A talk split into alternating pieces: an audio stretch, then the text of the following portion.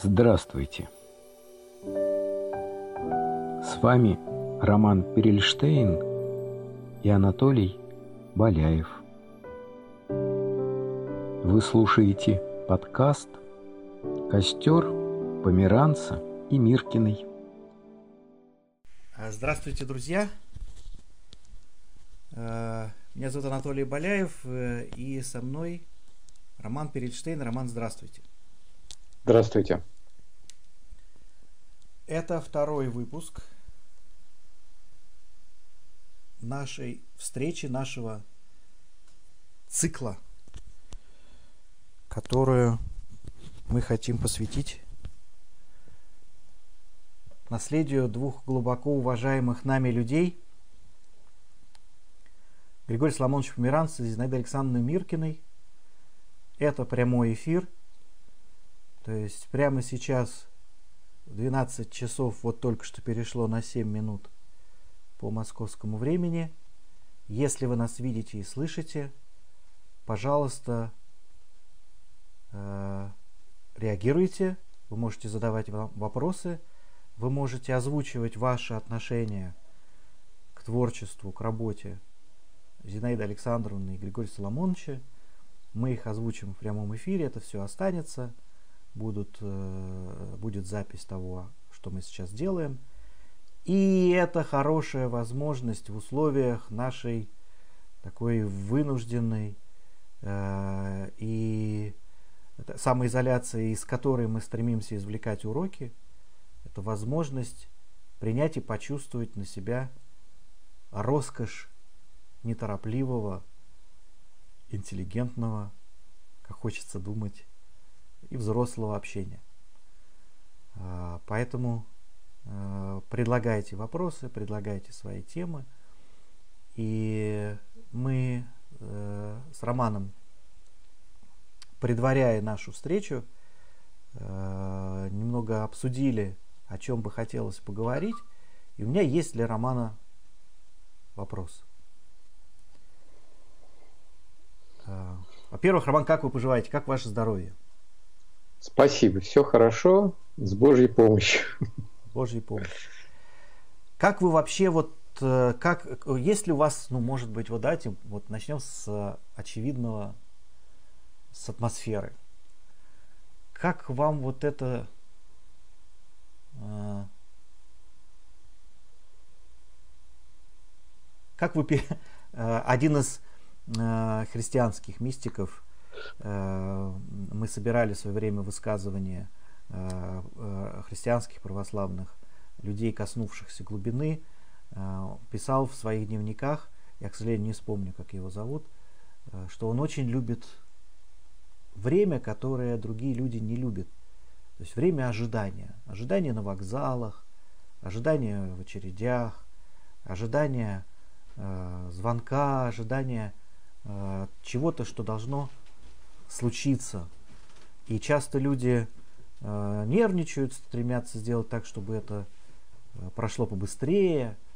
Но, говорит, я люблю вот это время, когда можно и как бы даже разрешено, и даже как бы очевидно, и, и с необходимостью нужно посидеть и помолчать.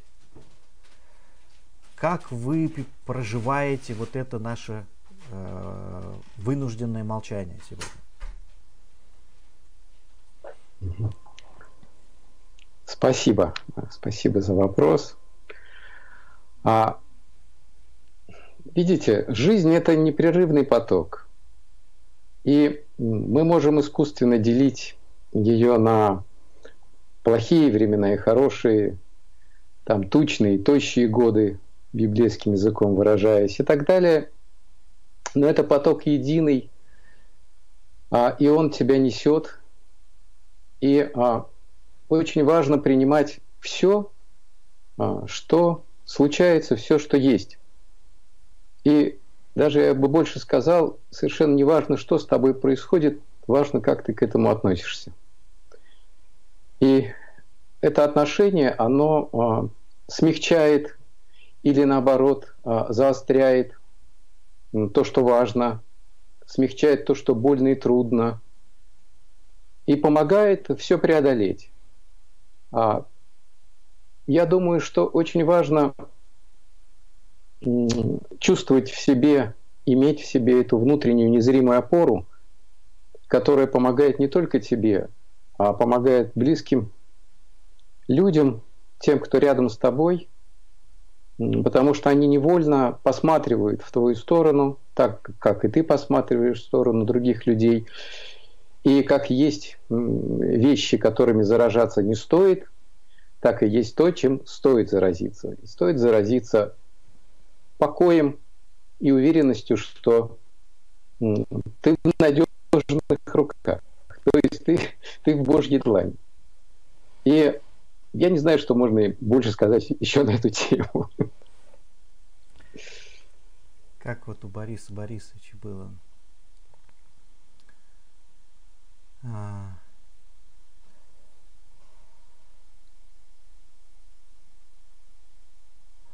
Это мы в надежных руках. Я вот сейчас, я так люблю эту песню, вот э, выхватилась из нее mm. а, вот эта строка. А,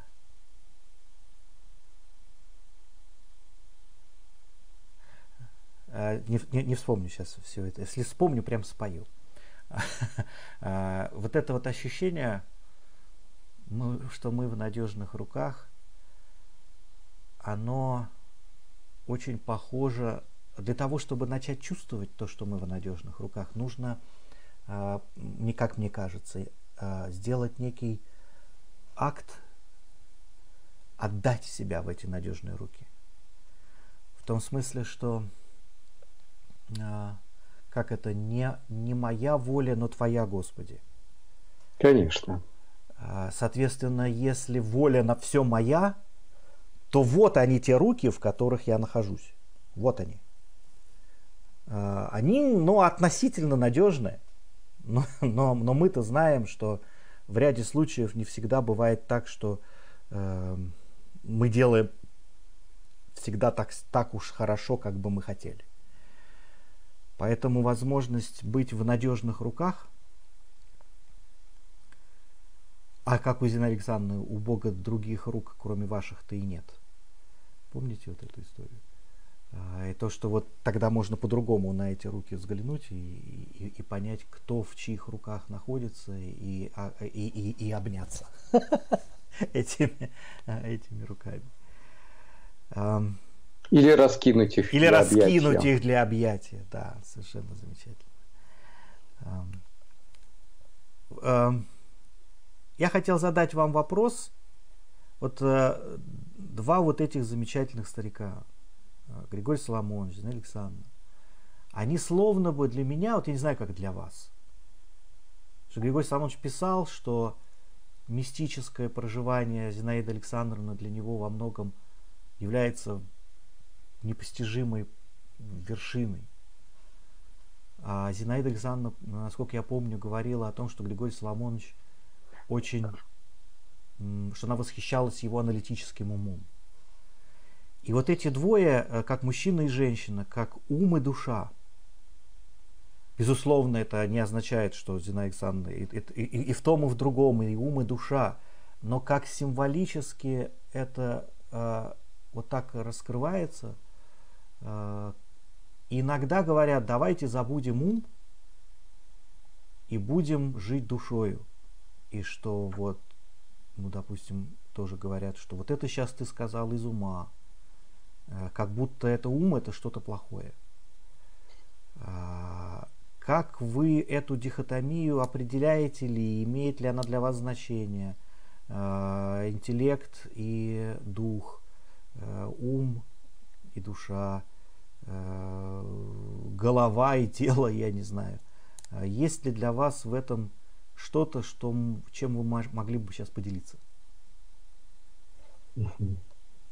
Ну, прежде всего, а, мне кажется, важно сказать, что любое деление, любое разделение, да. оно а, не, не очень правильное. Да, оно не очень верное, потому что мы представляем собой единство, глубочайшее, тончайшее единство все, всех тех даров, которые мы принимаем. И вы очень хорошо сказали, что помощь вот из этой длани, ее нужно еще уметь принять. Она дается всем равно. Но мы ропщим часто на то, что мы чего-то не получаем, в том числе и, конечно, не получаем от Бога, но на самом деле Он нам все дает. Но мы не всегда готовы это принять. Нам кажется, это либо слишком мало, либо слишком много. На нас не угодишь. А Он не дает тебе то, что ты просишь, Он сразу тебе все дает. И ты кричишь много, Господи, много. Но вот вырастай в эту меру того, что тебе даруется. И тогда ты не будешь страдать. А пока ты меряешь, меряешь, считаешь, а в этом деле, конечно, ум участвует, безусловно, ты будешь, э, тебе будет плохо. И людям вокруг тебя тоже не очень хорошо будет. Я вспоминаю у Кришнамурти такое замечательное описание. К нему приходит мужчина, к нему много людей приходило. И, и говорит, я ищу Бога, помогите мне найти Бога. Мужчина очень серьезный, такой крепкий, серьезный мужчина. А за окном течет прекрасная река, и мужчина не видит и не слышит, не слышит плеск волн, не, не видит бликов на воде. Но он пришел за Богом. Кришнамурти э, сетует на то, что я уж не помню, как он это описывает, но я думаю примерно так, что нам всем не поздоровится, если этот мужчина найдет Бога. Если он не будет видеть прекрасной реки, но найдет Бога, нам точно всем не поздоровится. То есть это вот именно путь ума, который оторван от своего источника. И если ум возвращается в источник, коли уж мы его выделим как нечто – особенное и отдельное, коли уж мы выделим его, то он, а, все, что от него требуется, это вернуться в тот источник, который его породил. Мы можем назвать его вселенским сознанием, осознанностью, океаном, о котором мы говорили в прошлый раз, как угодно, Богом. То есть, другими словами, это уже вещь достаточно известная, ум как слуга прекрасен – как слуга он незаменим. Мы без него и шага не ступим. Но если он становится нашим господином, то он все переворачивает вверх ногами, и все, что, к чему он прикоснется, причинит нам боль и страдания. В качестве слуги великолепен, незаменим, качестве нашего господина ужасен и страшен. Поэтому и говорится, что погрузи ум глубокое сердце, погрузи ум в сердце. Это значит, что ровно то, что есть масса вопросов бытовых, жизненных, человеческих, которые ум прекрасно решает и прекрасно с ними справляется. И не нужно ему мешать. Вот даосцы как раз-таки говорят о том, что не вмешивайся, не, не путайся под ногами у своего ума. Ну, грубо говоря, когда он колет дрова и носит воду, не мешай ему работать. Но как только он садится на трон учителя или на какие-то шкуры и начинает проповедовать и философствовать, то ничего хуже быть не может. То есть он занимается явно не своим делом. Когда он задает вопросы о смысле жизни, то он все подверстает под себя и превратит твою жизнь в ад. Как слуга, как помощник, вот слово помощник очень важное, это прекрасный инструмент. Мы знаем это хотя бы по примеру Эйнштейна – Э, великого мистика, я бы сказал. Он не только физик, это человек, который нас одаривал мистическими прозрениями. И он говорил, что ум как э, интеллект, как именно, да, как, э, как инструмент прекрасен и ужасен, как, как господин. А вот общая картина примерно, как я это вижу, как я это понимаю. Спасибо большое. И я вспомнил песню Бориса Гребенщикова. Если я обещал, сейчас все в интернете поют. Извините, можно я вам спою, Роман? Да, ну, конечно. Это одна из замечательных, любимых, коротких-коротких, но таких очень пронзительных песен, старых. Сидя на красивом холме, я часто вижу сны, вот что кажется мне, что дело не в деньгах и не в количестве женщин, И не в старом фольклоре, и не в новой волне но мы идем слепую в странных местах. И все, что есть у нас, это радость и страх, страх, что мы хуже, чем можем, и радость того, что все в надежных руках и в каждом сне.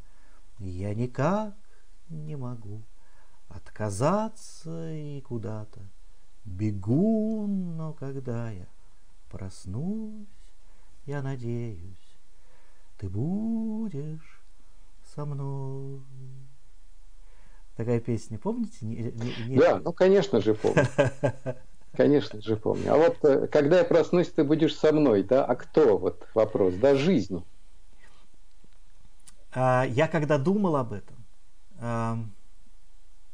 мне кажется, э, Борис Борисович выворачивает наизнанку в своих песнях часто сон и явь. Условно говоря, то, что мы обычно считаем сном, он говорит, что вот я проснусь, и то, что вот тогда я засну. И у него в одной из песен тоже есть такая. Э, он проснется, чтобы отправиться спать.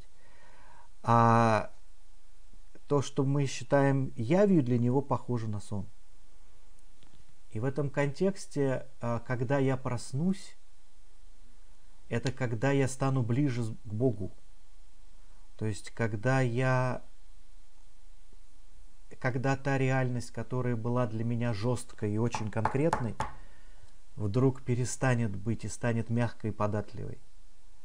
Когда все станет очень символично, окрашено смыслами – и вот в этом-то пространстве я очень хочу, чтобы того, те, тот, кого я люблю, был рядом со мной. А может быть даже речь идет о том, чтобы тот самый человек, любовью или человек, ну вот то самое, да, вот то, что, любовью которого создана Вселенная, а, вдруг оказался рядом со мной. Для меня это вот э, в этом.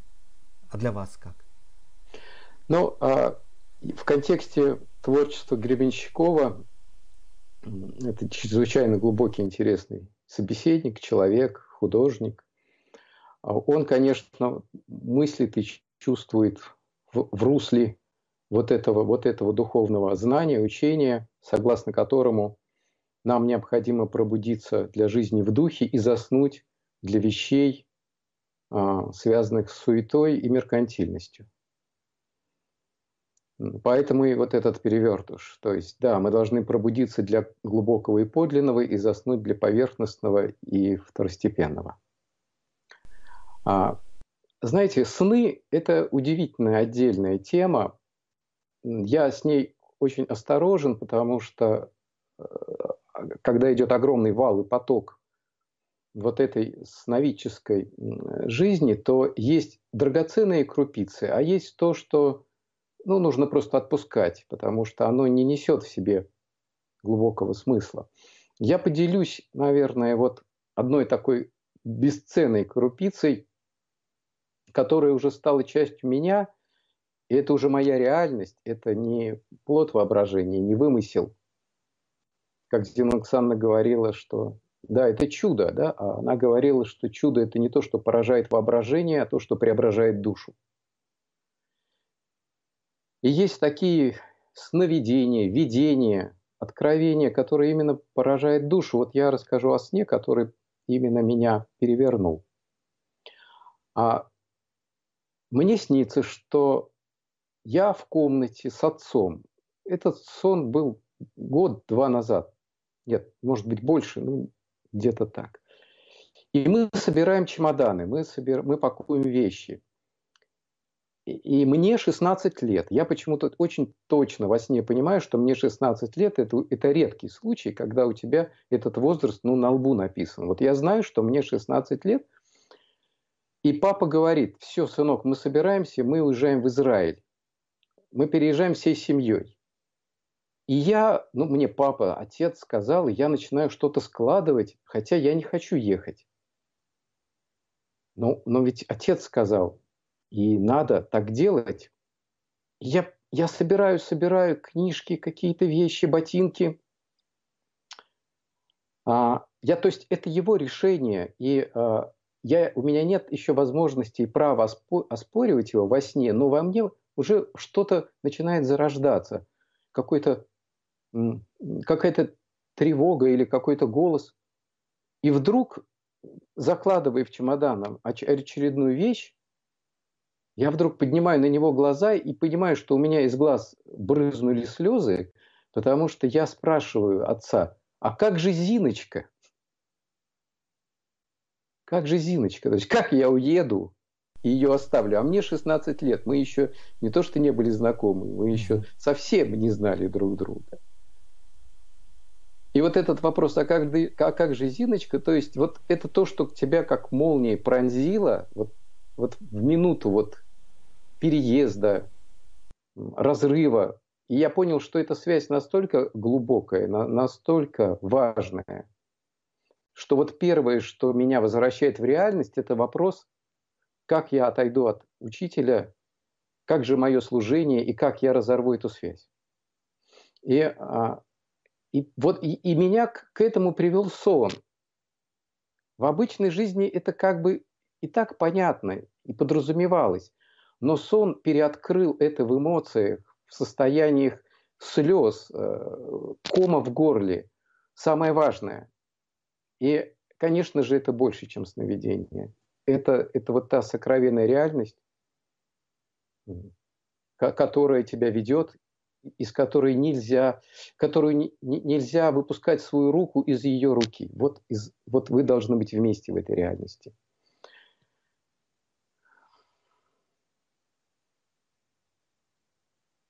Спасибо. Э, э, я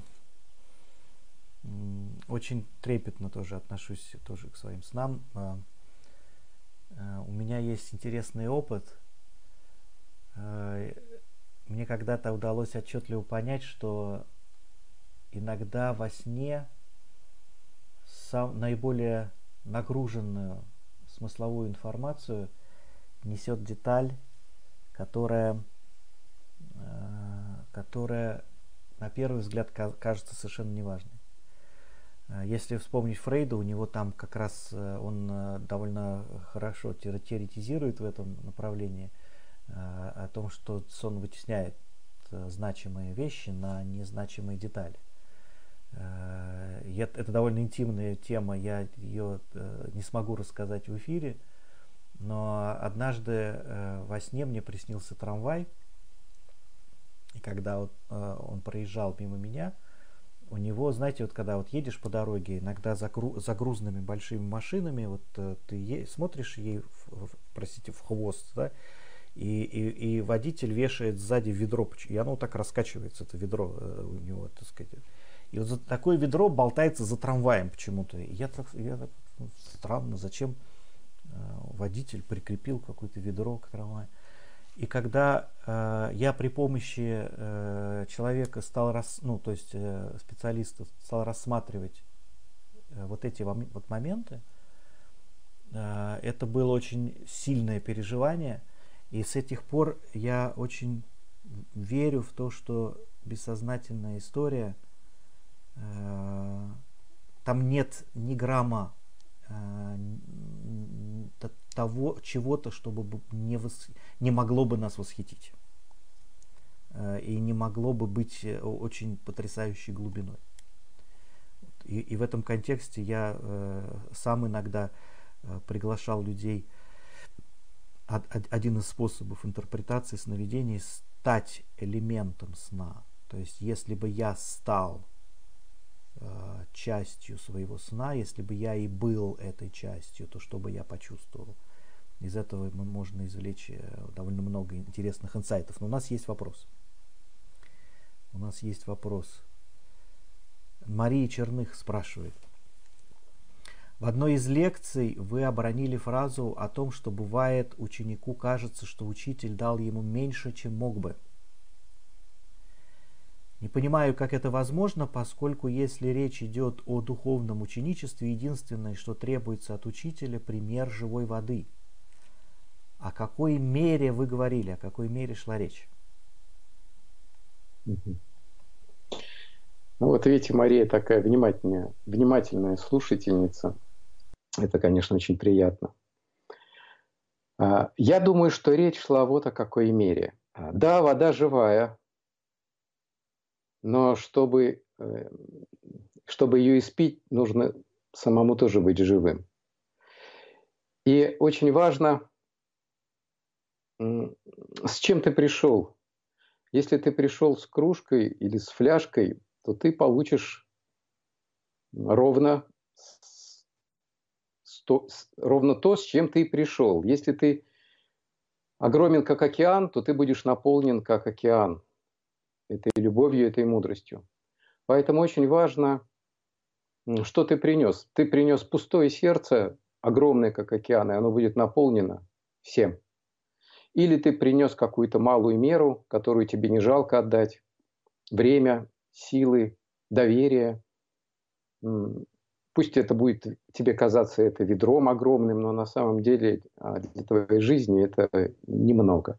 И тогда ты получишь полностью все, что ты хочешь, но тебе будет казаться, что тебе чего-то не додали, но не потому, что тебе не додали, а потому что ты, твоя посуда недостаточно глубока.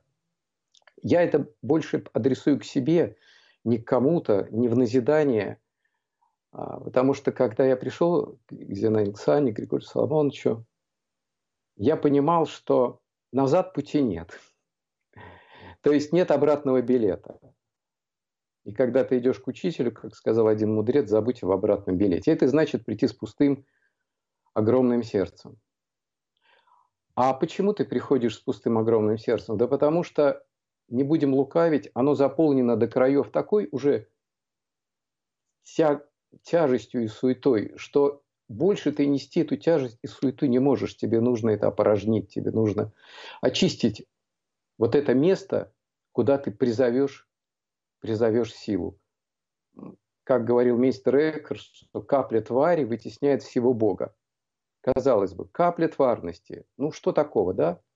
А если есть капля твари, уже Богу там нет места. Поэтому капля твари – это очень важная категория и очень важная вещь, которую мы должны осмыслить.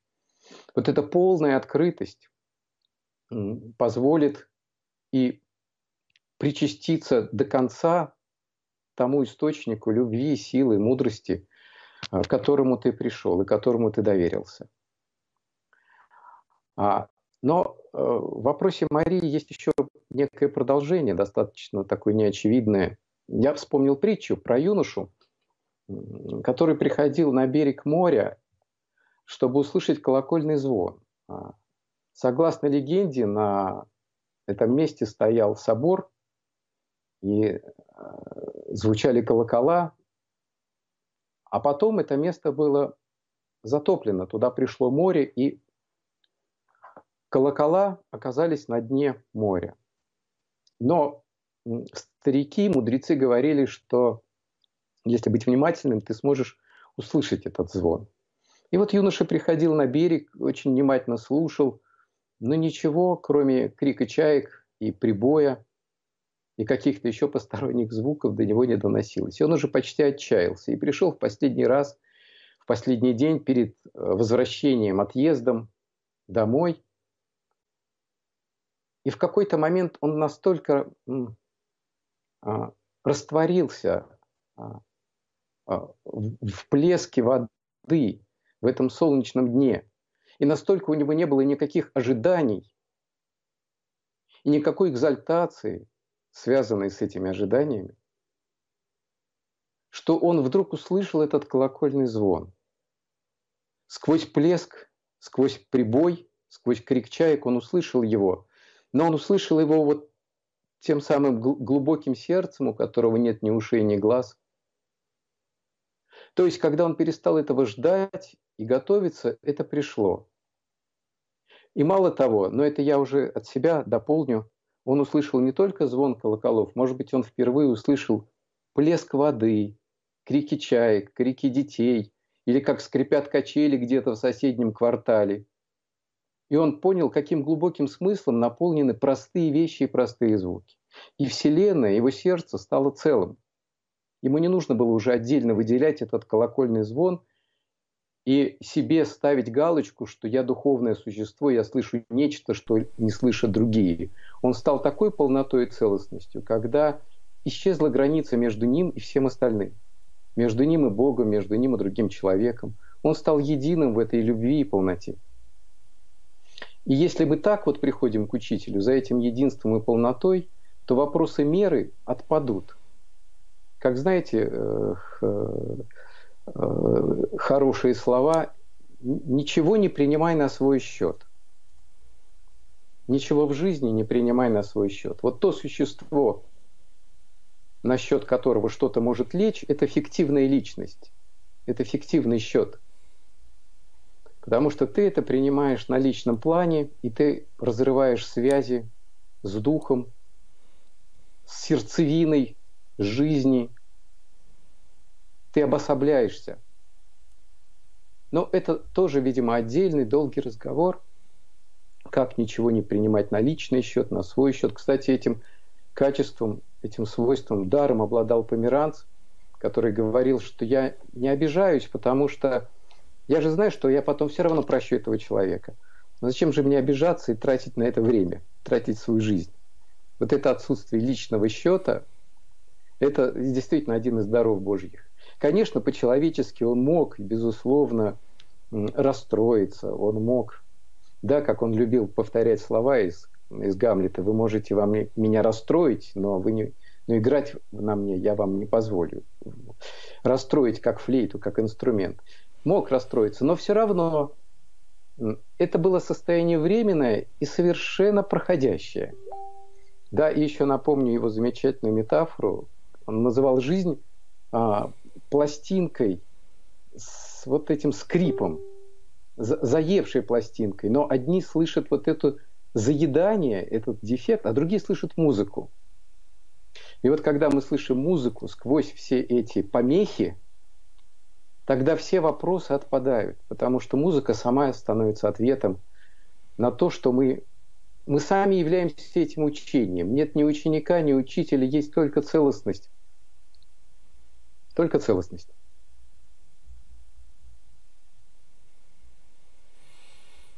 Да. А, красиво, э, искренне. Это очень а, как это от, в этом контексте от, тут, а, тут не очень понятно, от кого зависит передача духовного знания. То есть зависит ли это от учителя, безусловно. Зависит ли это от ученика, э, безусловно. Меру, э, от кого что больше зависит,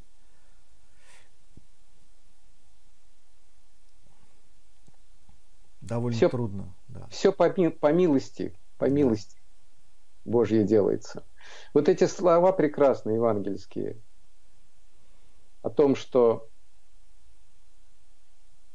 о том, что птицы небесные не сеют, не жнут, не собирают в житницы, а Отец ваш Небесный кормит их. В чем их э, удивительность? В том, что Почему Отец Небесный кормит их? Да потому что они принимают от Отца Небесного эту пищу. Они могли бы и не принять, но у них нет вот этого знания наперед, у них есть огромное доверие, и поэтому они получают эту пищу. Спасибо.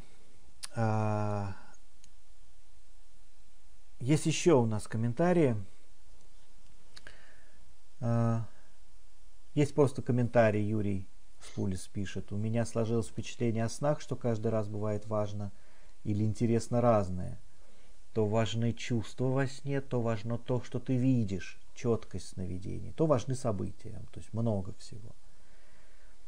А, Людми... И, и вот э, Мария Черных прокомментировала дважды ответ на ее, ваш ответ на ее вопрос, пока а, вы отвечали, она сказала, человек, который приходит с кружкой, не знает, что, что такое это более масштабная емкость. То есть это мысль, которая пришла к ней в ответ на ваши э, слова.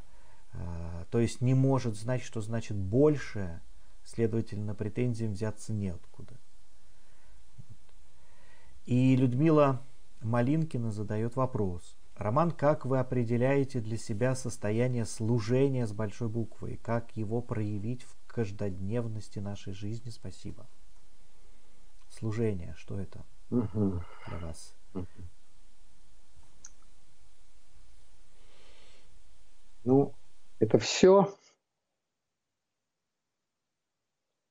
Это все, и это очень хороший вопрос. А, э, я попробую на него вот так ответить. Вот я приведу три фразы, три выражения, а потом мы попытаемся их соединить в одно. Первое звучит так. Мне никто ничего не должен. Мир мне ничего не должен. Как только я это приму, я перестану требовать, я перестану чувствовать свою ущербность и обойденность. Второе, это часто повторяла Зинаида Александровна, с меня всегда есть спрос. Как бы мне не было худо, тяжело, с меня всегда есть спрос. И возникает нек, некие, некое противоречие. Я ничего не должен, но, но с меня всегда есть спрос. А как же так? Я только отдаю и все. И вот здесь замечательная вот эта триады, завершение «я ничего, мне ничего никто не должен, с меня всегда есть спрос». И третье, если я позволю Богу любить меня, если я приму эту любовь, то тогда, э, тогда у меня не будет никаких претензий, у меня не будет никаких вопросов. С меня будет всегда спрос, и мне никто не будет ничего должен. Будет вот та самая гармония, целостность и полнота. Но если я приму, как птицы небесные, которых Отец кормит, если я приму этот корм, эту пищу, то все будет хорошо. Служение – это состояние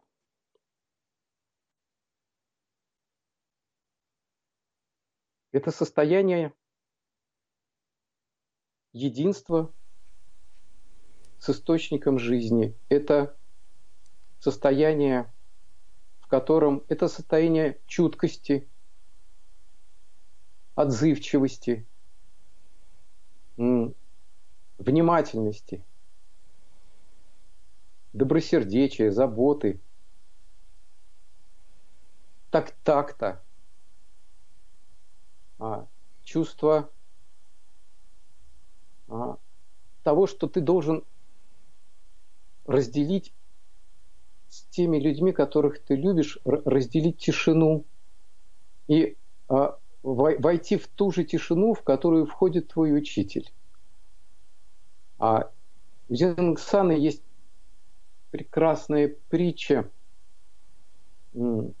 есть произведение а, «Ты или я», посвященное Александру Меню, и там есть глава, в которой а, к Иисусу, который стоит на берегу Генесарецкого озера и смотрит вдаль.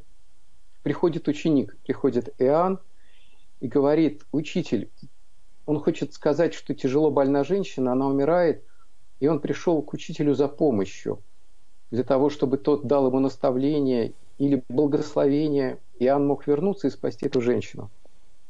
И когда он хочет попросить этой помощи, то он видит, что Ешуа смотрит вдаль, и он не решается прервать молчание, прервать тишину.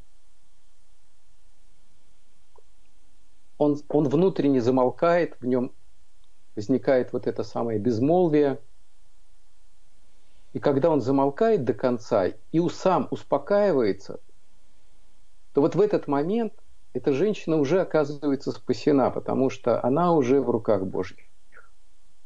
И когда он возвращается, Ему уже ничего и делать не нужно, потому что она уже исцелена. Она исцелена его состоянием. Вот служение – это причаститься вот этому покою, который исходит от учителя. Я говорю и о конкретном человеке, Я говорю и о жизни как об учителе, и, конечно, о Боге как о главном учителе нашем. Но это все слито, это все едино. И в служении не должно быть суеты, не должно быть отвлечения. И еще очень важно, знаете, вот как говорится, прежде чем полюбить мудрость, ты должен полюбить мудреца. И вот это тоже ключ к этому покою, к этой силе, к этой радости. И поэтому великое счастье, если ты встречаешь человека, то есть когда ты встречаешь носителя, когда ты встречаешь того, через кого этот свет проливается. Это, так, это, это дар, самый, наверное, высший дар.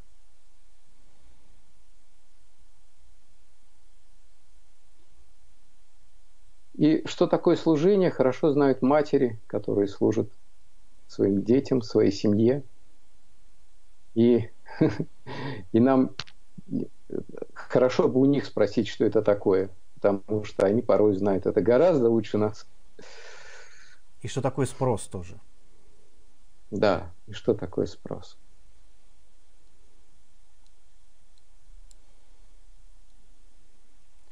Нам имеет смысл учиться у любящих людей, то есть которые любят априори, которые любят в естестве. И в этом контексте, если эта любовь э, сильна, и, я, и, и то, то у нее есть э, чему учиться. Совершенно замечательно, спасибо. Екатерина Трошина спрашивает, Роман Максович, что посоветуете человеку в качестве пилюли от паники? которая сейчас нужна многим? А, есть замечательные слова, которые нам говорили наши дедушки и бабушки. А мы просто не до конца смысл этих слов постигаем в повседневной жизни. Они звучат так. Будет день, будет пища. Будет день, будет пища. Это, это слова, а, может быть, для кого-то это будет удивительным, а для кого-то хорошо известным. По сути, это то, что сказал Христос в Нагорной проповеди.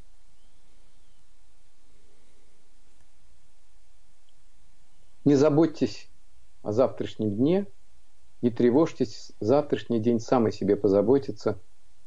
Каждому дню хватает его хлопот, его забот. Или, как это сказано, давлеет дневе злоба его, то есть каждому дню соответствует его заботы и хлопоты. Не нужно, не нужно переживать за то, что в завтрашнем дне у тебя не будет никаких хлопот. Я бы так вот парадоксально высказался. Они будут. Но когда они придут, ты их с ними справишься. Когда мы заглатываем больше тревог и проблем, чем можем переварить, то начинается паника, начинается страх.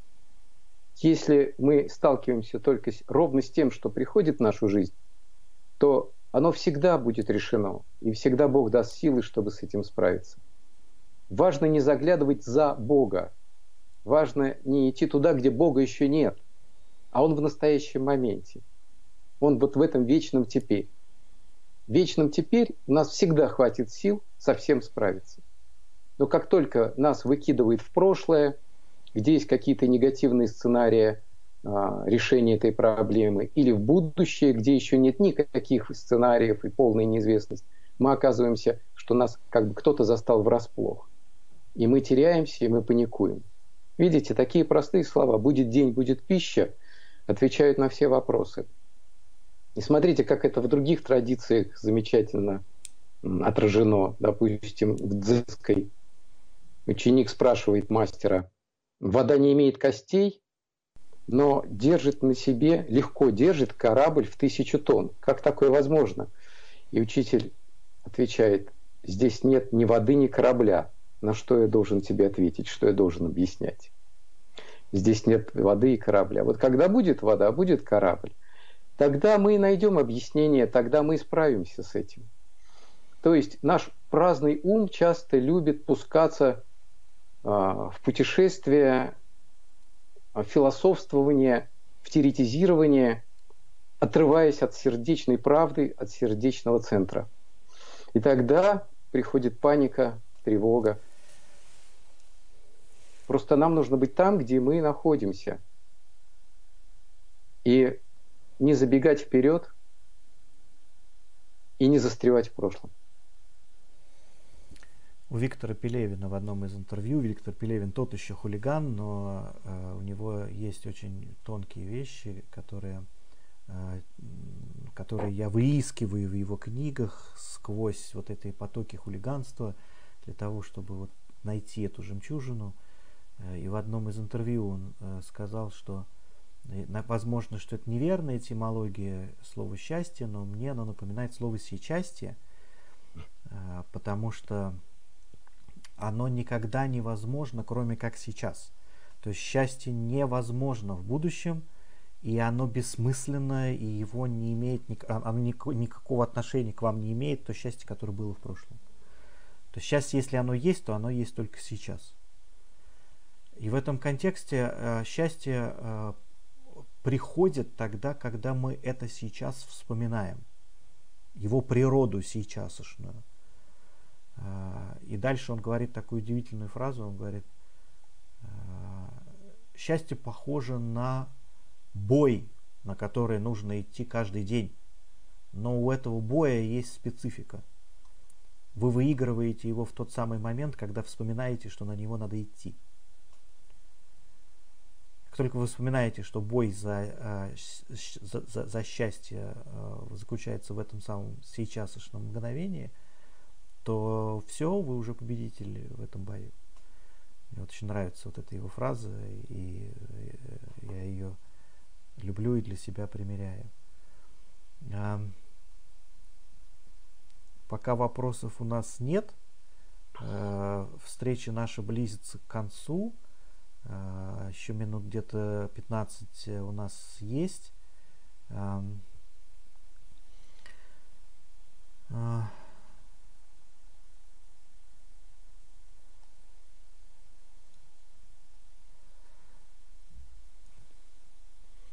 Как вы относитесь к магическому мышлению, Роман? Как вы относитесь к, э, к подходам, к школам, которые утилизируют духовный опыт для извлечения личных выгод? Что, ну скажем, э, зачем нужно сидеть в тишине? Затем, чтобы было очевидно много денег. То есть очевидно, что те люди, которые духовные, они же лопатой гребут э, бабло, потому что в мире так все устроено, что э, духовность, она э, сразу же изобилие за собой влечет. Поэтому вот для чего люди, монахи в монастырях медитируют, чтобы в итоге быть богатыми и знаменитыми. Э, вот такого рода утилитарная потребительская духовность. Э, как вы ее, ну, когда вы ее встречаете, там, вы, вы же очевидно ее встречаете. Э, какого рода сострадание это у вас вызывает? Ну, вы знаете, я должен вас немножко разочаровать, потому что, во-первых, я ее не встречаю, угу. и во-вторых, она, я к ней никак не отношусь. То есть, ну, в прямом смысле. Наверное, то, что вы говорите, имеет место, даже не наверное, я сказал глупость, конечно, это есть. Но мне как-то это в жизни не попадалось. А, а если, может быть, как-то краем и попалось, то, наверное, я настолько быстро прошел мимо, что это никак не... А, а, вы сказали, я так что быстро прошел денег, мимо, ну, простите. Какая может быть тишина там? Э, я так быстро да, прошел. Что, это, это, так, что, что это никак не откликнулось и никак не затронуло меня. А, возвращаясь к Зинаиде Александровне, Григорию Соломоновичу, это такие вечные бессеребренники, но которые, э, у которых было все, и, и было больше, чем можно себе представить. А, и как с деньгами может быть связана тишина? Да, да нет, конечно. Чем больше денег, тем больше треволнений, тем больше шума, отвлекающего. А, я думаю, что да, это, конечно, совершенно несовместимые вещи. А самое главное, что это просто не нужно тем, кто пребывает в этой тишине. А если у тебя есть э, что-то, то твоя рука уже зажата в кулаке, и ты уже не получишь главного. То есть твоя рука, ты уже скован, ты уже зажат. Есть, есть замечательная притча буддийская. Приходит э, молодой человек, э, мальчик к наставнику и спрашивает, вот я готовлюсь к, к, поприщу ученика, монаха. И получается, что я должен от всего отказаться, от, от успеха, от э, какого-то материального достатка, от своего положения в обществе, которое принесет мне благополучие и так далее, и так далее. Э, я, в общем-то, как-то готов к этому, но я хотел бы вот из ваших уст, из уст учителя услышать, действительно ли это так – и учитель как-то так по-доброму улыбнулся и сказал, нет, говорит, ты все неправильно понял. Мальчик очень удивился, а как же? И он взял в руки четки. Они называются мала, там 108 бусин, дерево бодхи. И он говорит, вот смотри, если я взял эти бусы вот так вот в руку, в кулак, и держу их вот э, ладонью ладонь у меня обращена к земле, то у меня все бусины вываливаются, и я должен пальцами перебирать и ловить каждую из этих бусинок, чтобы они у меня не выпали. И у меня рука быстро ее сведет, и я ничего не поймаю, я буду все время в тревоге. А есть другой способ. Я кладу открытую ладонь, кладу эти э, четки на ладонь, мне не надо ее зажимать, они на ладони, они никуда не делись, но я для этого ничего не делаю. Я нахожусь в покое и ничего от меня не ушло. То есть я не цепляюсь за то, чем обладаю. А это значит, я отдаю это. Если я не цепляюсь, я это отдаю. А если я отдаю, действительно, если это отдача, то это вернется мне старицей и сделает меня счастливым и полным. Все. Замечательно. Э, есть ли еще вопросы? Ага, есть.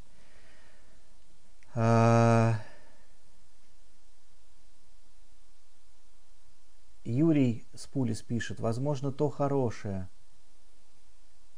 что приходит в нашу жизнь, знание, практика тишины, осознанности, созерцания можно сравнить с чистой водой, льющейся в сосуд с мутью и постепенно замещающей эту муть собой. Это объясняет такое явление, которое описал Фенелон. По мере того, как свет – увеличивается в нас, мы видим себя худшими, чем мы прежде думали.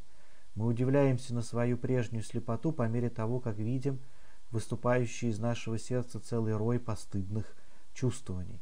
Мы никогда не воображали, что могли хранить в себе такие гадости, и с ужасом смотрим на их появление, но не надо ни удивляться, ни отчаиваться. Мы не стали хуже, чем были против, наоборот. Есть ли у вас комментарии к этому, потому что есть еще два сообщения. Да, наверное, есть комментарии. Это очень мудрые слова. Это знаете как что? Позволить всем нашим страхам а, себя обнаружить. Позволить вот тем негативным сценариям, ну, тем страшным сценариям, которые для нас кажутся невыносимыми, мы их как бы воссоздаем, но одновременно мы смотрим в лицо нашим страхам. Вот так бы я сказал. Мы от них не прячемся, потому что пока мы от них убегаем, они полностью нас контролируют. Они пробираются в потаенные уголки нашей души и, в общем-то, заказывают музыку. Но если мы идем им навстречу с открытым забралом, если мы позволяем этой мути подняться то есть, ну вот как это говорится, да, мы как бы отдаем Христу всю нашу немощь, все наши несовершенства, и, и, и через Его взор через Его Дух происходит очищение, но мы не должны ничего прятать, мы не должны ничего оставлять себе на черный день, какие-то наши недостатки, какие-то наши ущербы, а наоборот явить их, явить и просветить, просветлить и вытеснить Богом. Вытеснить Богом. И вот тогда Бог вот эту последнюю каплю твари и может вытеснить, если дверь открыта, если мы его впускаем. Спасибо. И Нина э, пишет еще спасибо за рецепт пилюли. Жить здесь и сейчас, не думать о прошлом и будущем. Все верно. Будет день, будет пища. И такое личное понимание очень помогает нашим близким, ведь паника заражает негативом, а тишина успокаивает. И Людмила Малинкина задает вопрос о творчестве о процессе творческом Зинаиды Миркиной. Я считала, что роман, я читала, что роману посчастливилось присутствовать при рождении новых стихов. А, Зинаида Александровна, у меня ощущение, что такие стихи рождаются только в откровении, в состоянии инсайта, в прямой связи с Всевышним. Так ли это происходило на взгляд романа? Как Вы знаете, мне посчастливилось, а, мне посчастливилось присутствовать при рождении моей души.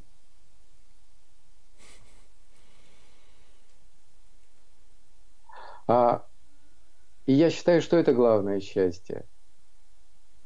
Вот. А как рождаются стихи? И это все великая тайна. И я не думаю, что об этом возможно сказать. Но о чем-то сказать можно и стоит. Те люди, близкие для Зиноксанны, э, этих людей было не так уж и мало, а, и по-настоящему близких людей, она при, при них, при нас могла действительно писать стихи. И когда мы были на берегу моря, на Куршской косе, она уединялась, мы расходились по этому пляжу в разные концы.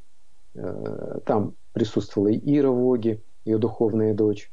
Мы расходились, а потом снова подходили к Зиночке, и она с какими-то невероятно полными, вот как море, как небо глазами, вдруг начинала читать этот стих, причем, конечно же, по памяти он рождался, и она сразу же его проговаривала.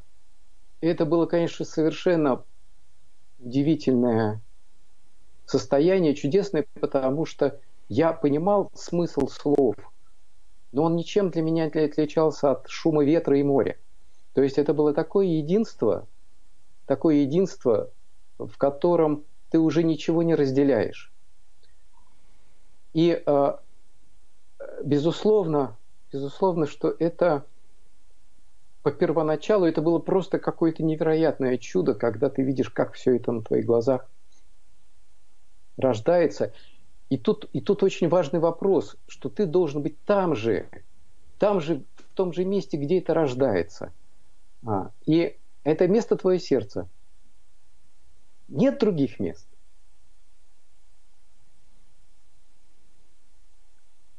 Это место твое сердце. Ты просто идешь туда, падаешь, позволяешь себе туда упасть. Позволяешь упасть себе в сердце.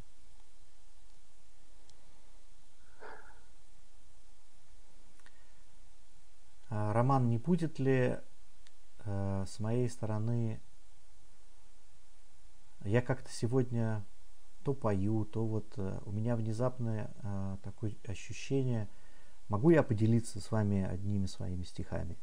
Ну, конечно, Господи. Э, так тихо здесь, где я сейчас. Для города такое редкость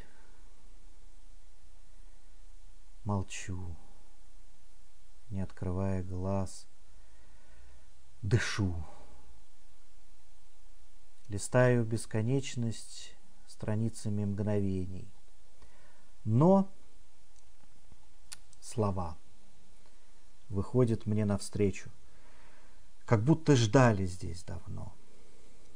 Когда же, наконец, замечу их стройный и ритмичный ряд, их настроение боевое, слова пришли и говорят.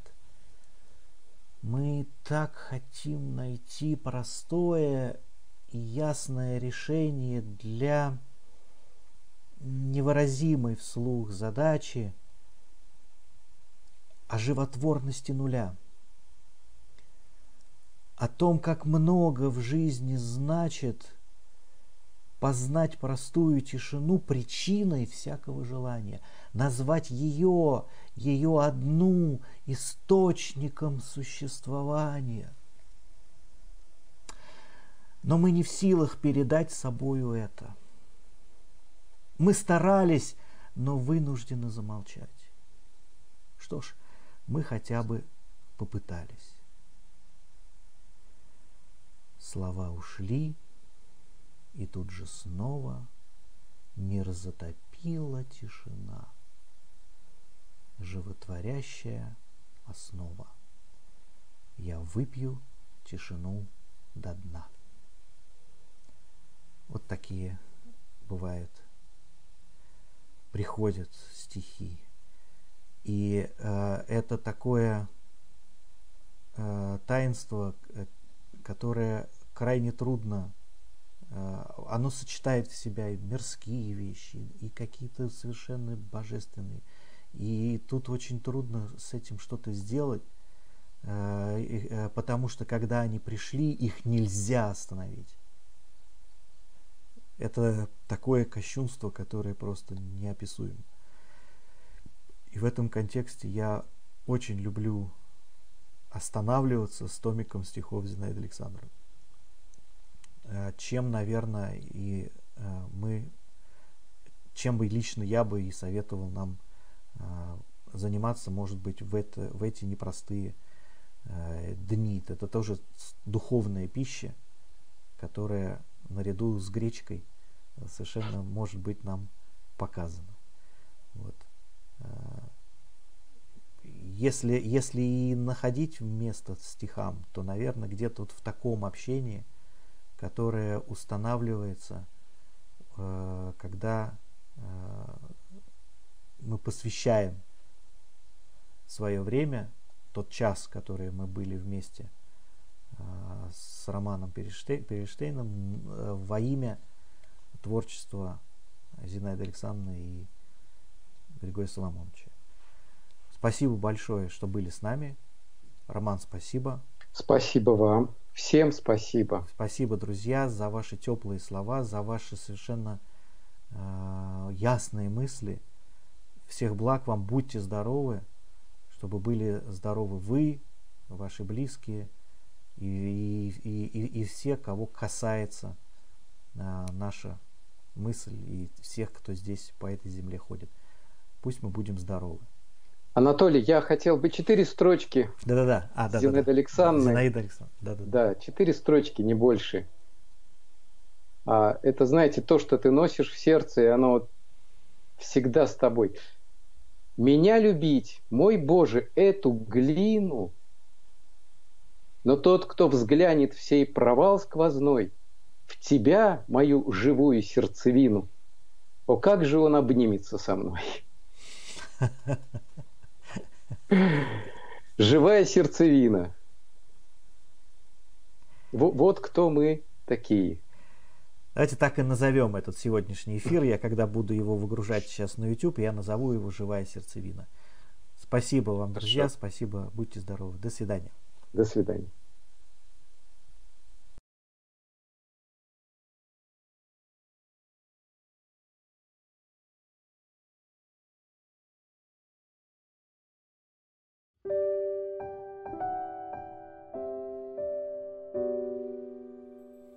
Чтобы получить еще больше пользы от наших подкастов, заходите на сайт голосперемен.ру.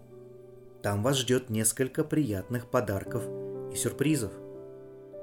Центр становления человечности – это просветительское экспертное сообщество. Мы объединены задачей заботливого содействия естественному развитию людей и организаций.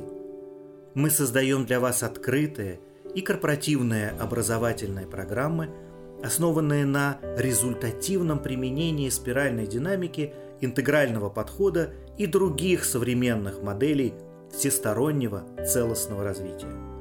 Вы можете написать свой комментарий и узнать мнение других слушателей об этом подкасте, перейдя на сайт голосперемен.ру. Желаем вам доброго дня. До новых встреч!